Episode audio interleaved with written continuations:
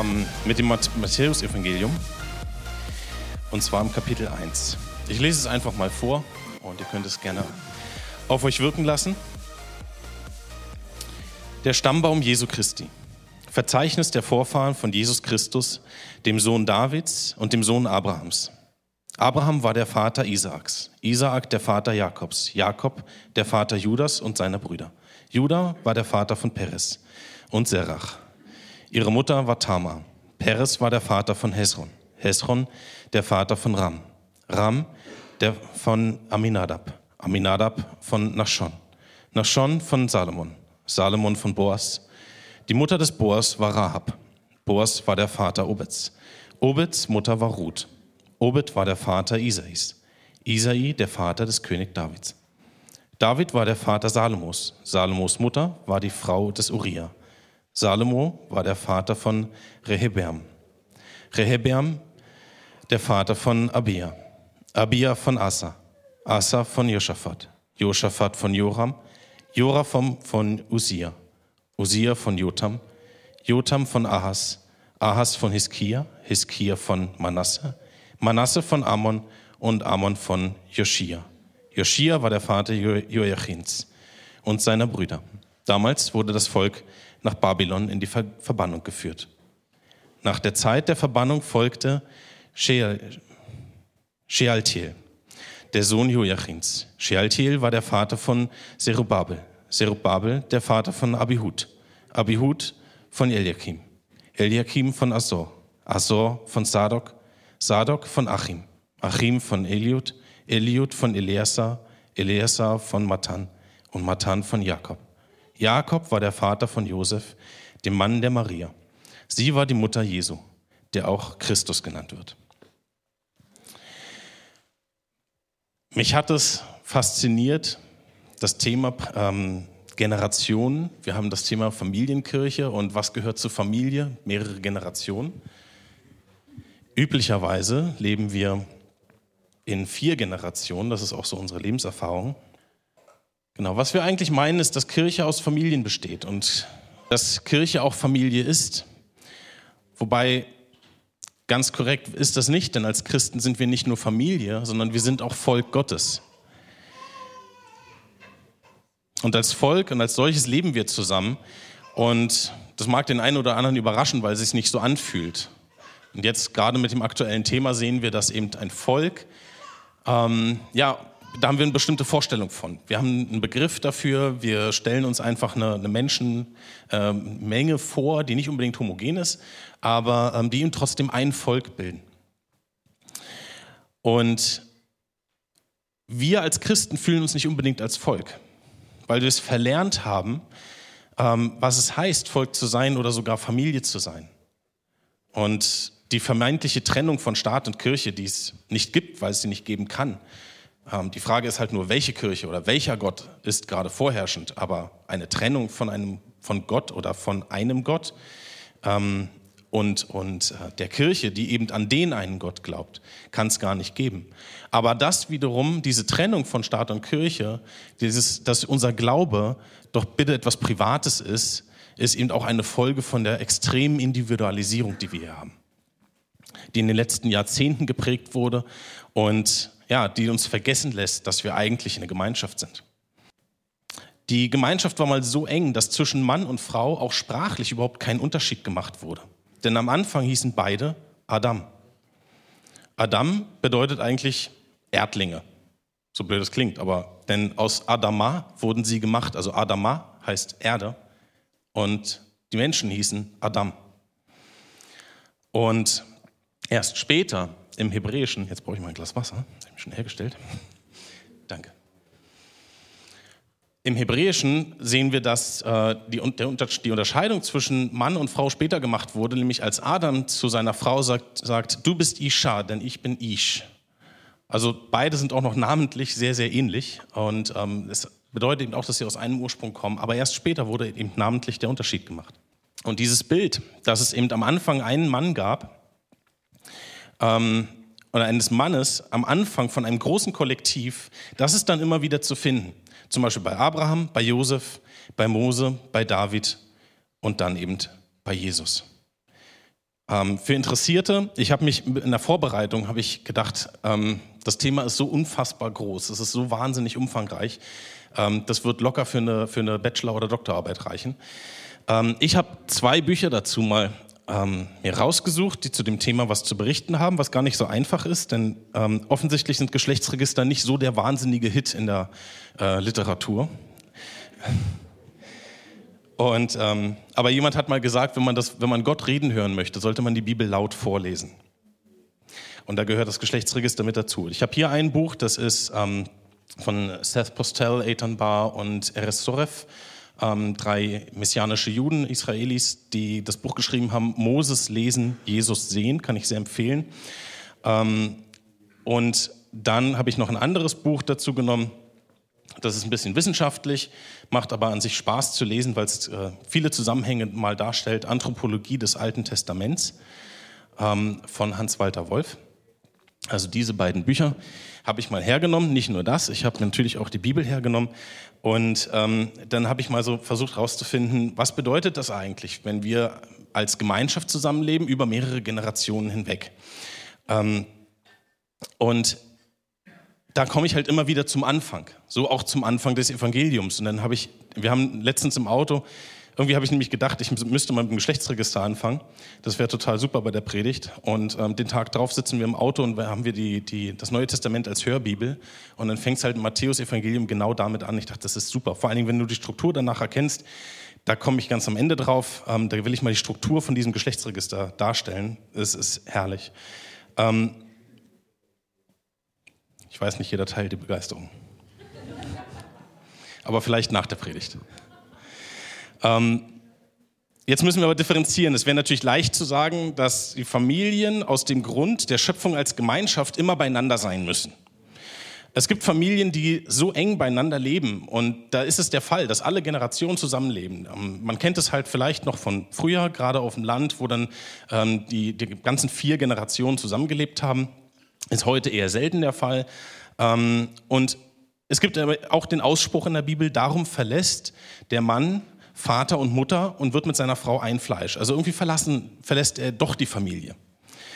Und jetzt wird es halt interessant, weil wie können wir denn nur differenzieren? Für Karl Barth hat Genesis 1, Vers 27, ihr könnt es gerne nachschlagen, wenn ihr wollt, ich habe es jetzt nicht ähm, an die, an die, in, die, in der PowerPoint, ähm, Genesis 1, Vers 27b, eine fast definitionsgemäße Erklärung des Textes von Vers 27a genannt. Die Menschen dürfen sich liebevoll ergänzen. Dass sie so und nicht im Krieg miteinander leben, ist eine wesentliche Voraussetzung des Gelingens der ihr anvertrauten Weltverwalterschaft.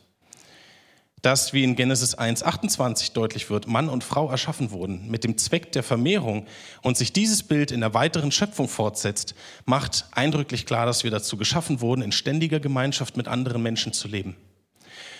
Auch wenn es halt nicht immer einfach ist.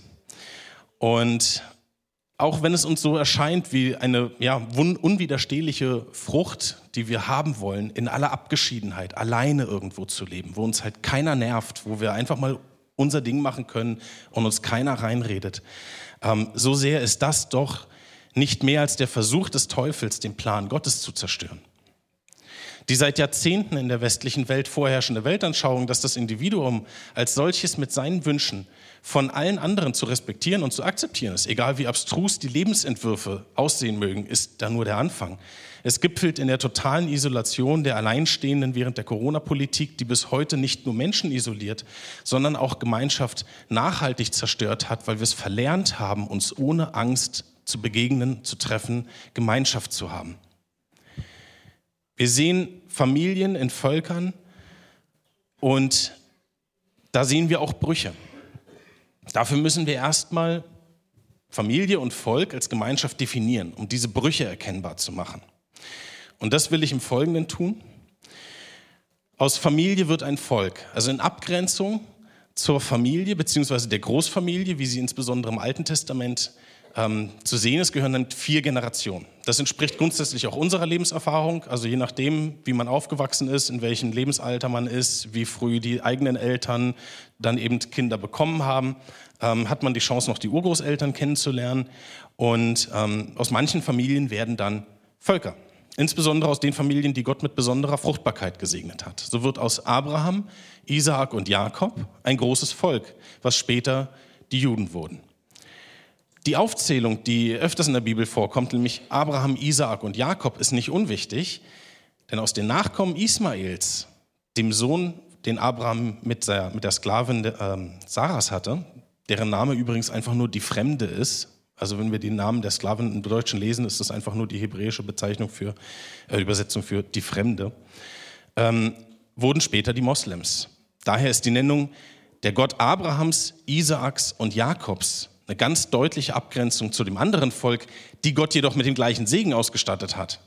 Denn er hat Abraham versprochen, seine Nachkommen werden zahlreich sein. Eine Einschränkung auf die Vermehrung nur bei richtigem Verhalten, der Annahme Jahwes als Gott, hat er nicht gemacht. Die Auswirkungen dieses Segens sehen wir bis heute.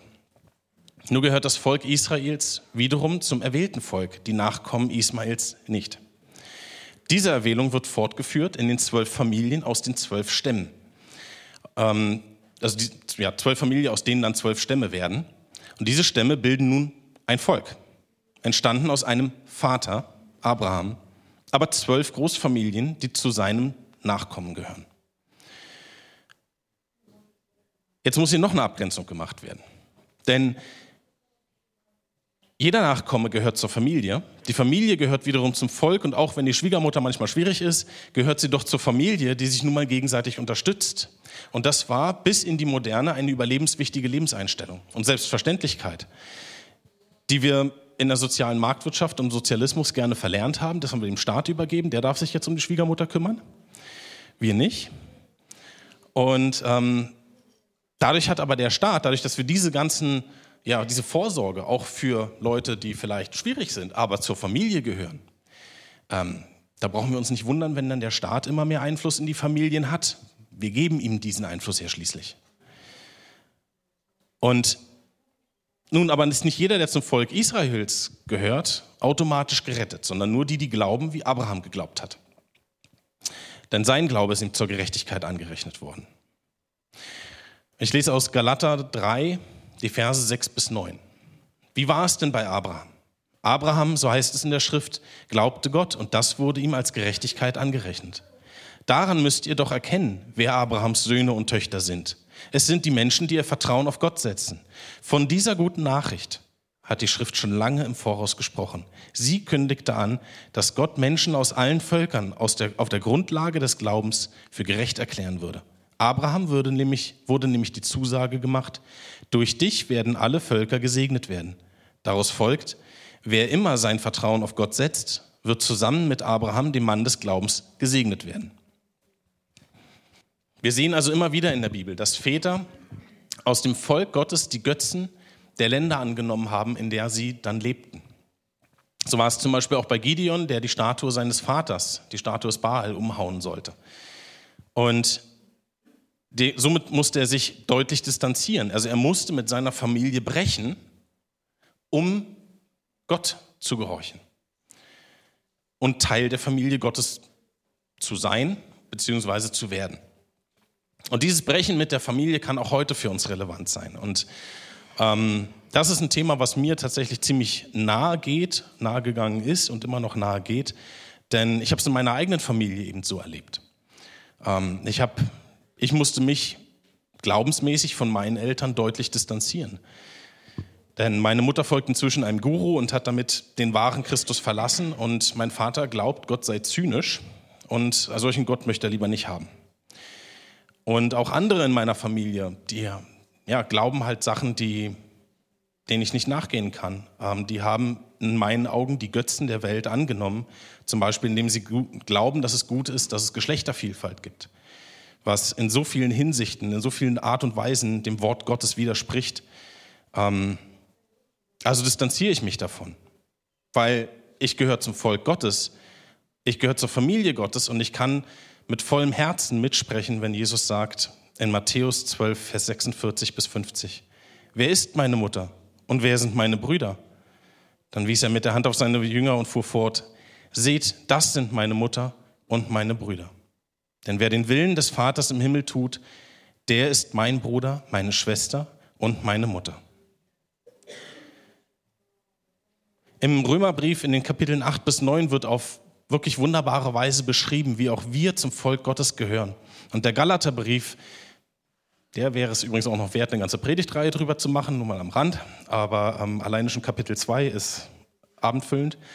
Ähm, macht es aber nochmal so deutlich, der Galaterbrief, dass wir in Christus Staatsbürger seines Volkes werden und wir bekommen bei ihm kein Asyl, wir bekommen keinen Aufenthaltstitel, wir bekommen keine Duldung, wir werden Staatsbürger. Und mehr noch, er, wie wir es gerade gelesen haben, bezeichnet uns als Bruder, Schwester und Mutter.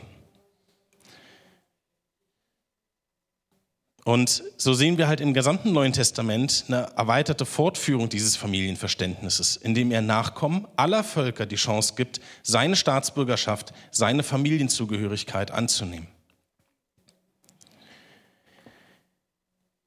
Jetzt komme ich zu dem Punkt, worum es eigentlich geht bei dem ganzen Generationenthema.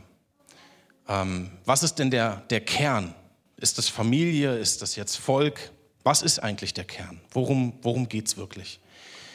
Und das kann hier natürlich nicht in Gänze dargestellt werden, aber man muss feststellen, wenn wir an Gott glauben und ihn als unseren König und Herrscher über allem anerkennen, dann ist unser Ziel automatisch so zu leben, wie es Gott sich in Genesis 1 bis 2 vorgestellt hat. Auch hier gehen wir wieder zum Anfang. Es lohnt sich übrigens immer beim Anfang anzufangen. Weil dort komme ich nachher auch nochmal drauf, wenn wir den Anfang auch vom Evangelium mal genau lesen, oder auch den Anfang der Bibel, Genesis 1 bis 2. Ähm, da steckt so viel drin. Ich glaube, es braucht ein ganzes Leben lang, um das wirklich voll zu verstehen.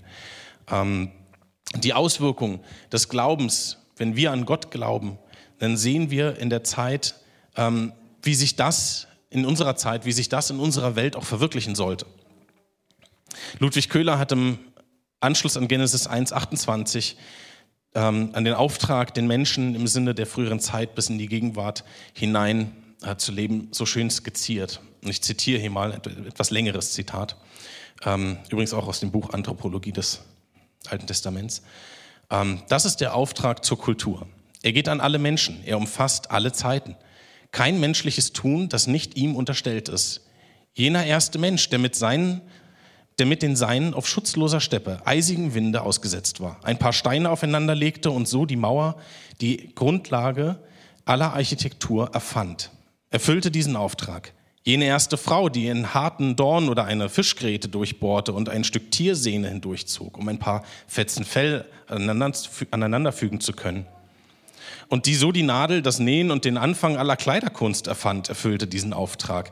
Bis heute ist jede Unterweisung eines Kindes jede Art von Schule, jede Schrift, jedes Buch, alle Technik, Forschung und Wissenschaft und Lehre mit ihren Methoden, Instrumenten und Institutionen nichts anderes als die Erfüllung dieses Auftrags.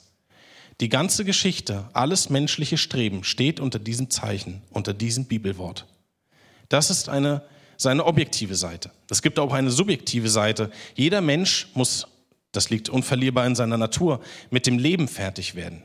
Er muss zu dem, was ihm widerfährt, sei es, dass ihm ein Stäubchen ins Auge weht, dass eine Wasserflut ihn und die Seinen am Leben bedreut.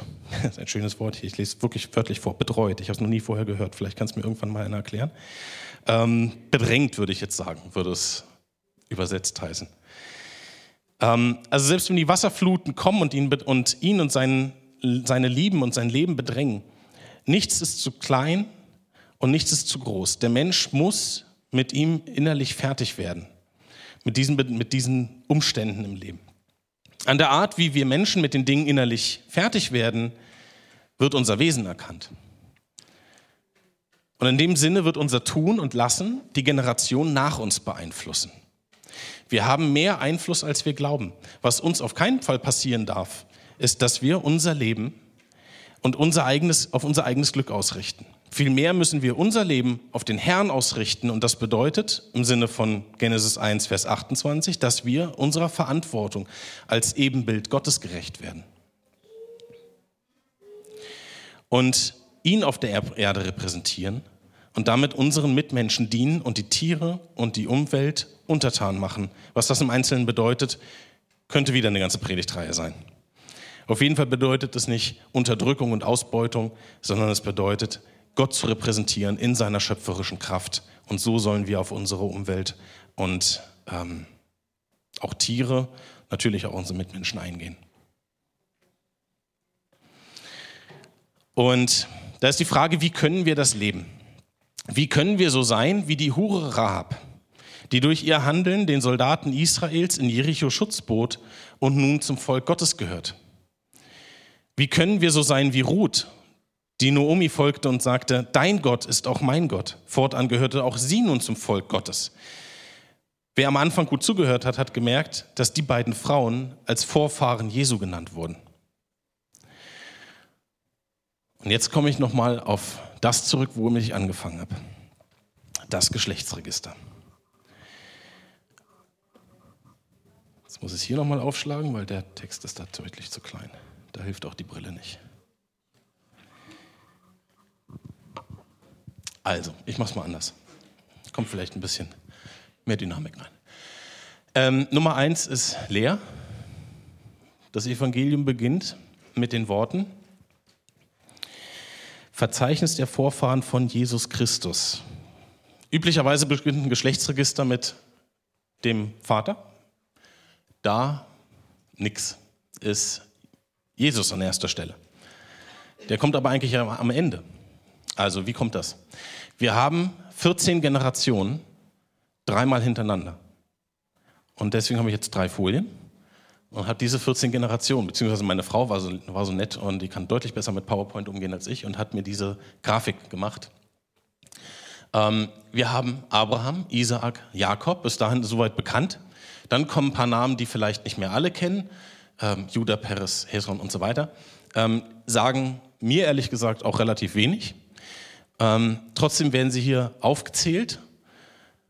Das bedeutet, jeder von denen hat mal eine Entscheidung in seinem Leben getroffen, Nachkommen zu haben, das ist das eine, weil ansonsten könnte er nicht Vorfahr sein. Und hat damit schon mal die Generation nach ihm beeinflusst. Und das andere war, wir dürfen durchaus davon ausgehen, dass das Leute waren, die Gott treu gewesen sind. Und dann sehen wir Rahab und Ruth. Zwei Frauen, die weder zum Volk Gottes gehörten, ähm, noch ein besonders, äh, aber Ruth eine andere Geschichte, aber Rahab hat kein besonders vorbildliches Leben geführt als Hure. Und ähm, Ruth war eben auch aus einem anderen Volk. So, beide sind jetzt also Vorfahren von Jesus. Was bedeutet das für uns? Und das fand ich interessant. Wenn wir das Alte Testament lesen, können wir nämlich das Neue Testament verstehen. Was bedeutet für uns, dass es nicht darum geht, dass wir zu, ein, zu dem Volk von vornherein durch unsere Vorfahren gehören und keine Chance haben, wenn wir da nicht zugehören, jemals reinzukommen. Sondern es bedeutet, dass wenn wir Gott anerkennen und an ihn glauben und das tun, was er will, dass wir dann zu seinem Volk zugerechnet werden. Dann haben wir die nächsten 14 Generationen. Ähm, fängt an mit König David.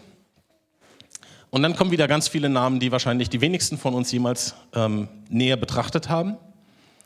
Mir fallen da auch relativ wenig ein. Das, was mir auffällt, ist äh, Manasse, weil Gedeon, von dem ich gerade gesprochen habe, war aus dem Stamm Manasse. Und ähm, genau, wir sind dann in der Zeit der Verbannung. In der Zeit sind die Leute also weiterhin, zumindest einige, treu geblieben. Und dann haben wir nochmal 14 Generationen. Und da sehen wir, eigentlich das Interessante kommt am Ende. Und jetzt, deswegen bin ich so begeistert von Geschlechtsregistern übrigens. Ähm, weil Geschlechtsregister haben die Funktion, uns zu zeigen, woher die Identität desjenigen kommt, von dem da gesprochen wird. Und ich glaube, das ist ein Gedanke, der mir heute früh kam. Ich glaube, dass es wirklich wichtig ist, dass wir wissen, woher wir kommen, denn das gibt uns Identität. Dass wir wissen, zu welchem Volk wir gehören, denn das gibt uns Identität. Wenn wir so vereinzelt werden und nur das Individuum zählt, nur jeder Einzelne, nur du und deine Wünsche, du zählst, du musst dich selbst verwirklichen, du musst dein, deine Ziele verwirklichen, dann hat das gar nichts mit dem Wort Gottes zu tun. Weil im Wort Gottes lesen wir, dass das, was wir tun, ich nehme nochmal meine, meine absoluten Lieblingsbeispiele, ähm, Rahab und Ruth, das, was die da getan haben, das hat einen Unterschied gemacht. Und Jesus zählt sie zu seinen Vorfahren. Gott zählt sie in diesen Stammbaum mit hinein. Weil sie ihm nicht gesagt haben, oh, ich will nur meine Ziele verwirklichen. Was hat nämlich Ruth getan? Sie ist Noomi gefolgt, weil sie ihr treu gewesen ist, weil sie erkannt hat, dass ihr Gott ein großer Gott ist und ist, ihren, ist mit ihr mitgegangen und hat dann für Noomi gesorgt. Das, die war die Witwe, die von Ruth versorgt wurde. Wir lesen im Neuen Testament auch, dass wir die Witwen versorgen sollen. Gibt es eine relativ strenge Regel, die müssen über 60 sein, die müssen ein vorbildliches Leben geführt haben und so weiter. Also da gibt es ein bisschen Anspruch. Ähm, nicht jeder, also das ist keine, keine Wohlfahrt, wie wir sie halt im, im, ich hätte jetzt beinahe gesagt Sozialismus, in der sozialen Marktwirtschaft ähm, kennen, wo das egal ist, was man getan hat, man kriegt sowieso Versorgung. Nein, hier geht es auch darum, auch im Neuen Testament sehen wir, das, was wir tun, hat eine Auswirkung auf die Menschen, mit denen wir zusammenleben. Unsere Familie, unsere Kirche und die Menschen in unserer Umgebung, in unserer Nachbarschaft und so weiter. Du lebst eben nicht für dich alleine, du lebst nicht für deine eigenen Ziele. Alles, was du tust, und zwar alles, hat Auswirkungen auch auf andere Menschen. Und deswegen sind Geschlechtsregister so spannend. Und deswegen sehen wir in der dritten Folie, Josef, ähm, das ist auch nochmal interessant, wer die erste Folie noch gerade im Kopf hat. Wir sehen Jakob, Abraham, Isaak, Jakob in der Reihenfolge. Und jetzt sehen wir hier wieder Jakob, dann kommt Josef und jetzt passiert was Spannendes. Da kommt Jesus, der als Nachfahre gezählt wird. Und ähm, ich habe letztens mal darüber gesprochen, über dieses Bild, dass Mann, Frau und Kind das ideale Ebenbild Gottes sind, weil sie diese Dreieinigkeit eben auch darstellen. Jetzt wird es aber noch interessanter. Jesus war ja gar nicht der Sohn Josefs. Jetzt habe ich den einen oder anderen überrascht. Sondern der war ja der Sohn Gottes. So, der wurde adoptiert von Josef. Und ähm, wir haben jetzt selber ein Pflegekind und ich kann das halt, ähm, ich finde dieses Bild deswegen umso schöner, weil ich halt sagen kann, ja, der gehört zur Familie. Und so werden wir eben auch als Nachkommen Abrahams gerechnet. Wir werden in diese Familie hinein adaptiert. Wir werden in dieses Volk hinein genommen durch die Zugehörigkeit zur Familie. Auf einmal haben wir eine Geschichte. Auf einmal haben wir Zugehörigkeit. Auf einmal fühlen wir, und ich habe nicht damit gerechnet, dass wir heute über dieses Thema sprechen müssen, aber umso mehr ist es, glaube ich, ganz wichtig, dass wir uns bewusst machen, umso mehr sind wir verbunden mit dem Volk Israel. Ähm, auch einer von, ich, ich höre ab und zu mal den Podcast One for Israel und ähm, da sagt einer, ich habe jetzt den, den, Namen nicht parat, ich glaube, das ist auch einer der Autoren, meine ich, von dem, von dem Buch. Ich glaube, das ist ähm, Erestorov, der es mal gesagt hat.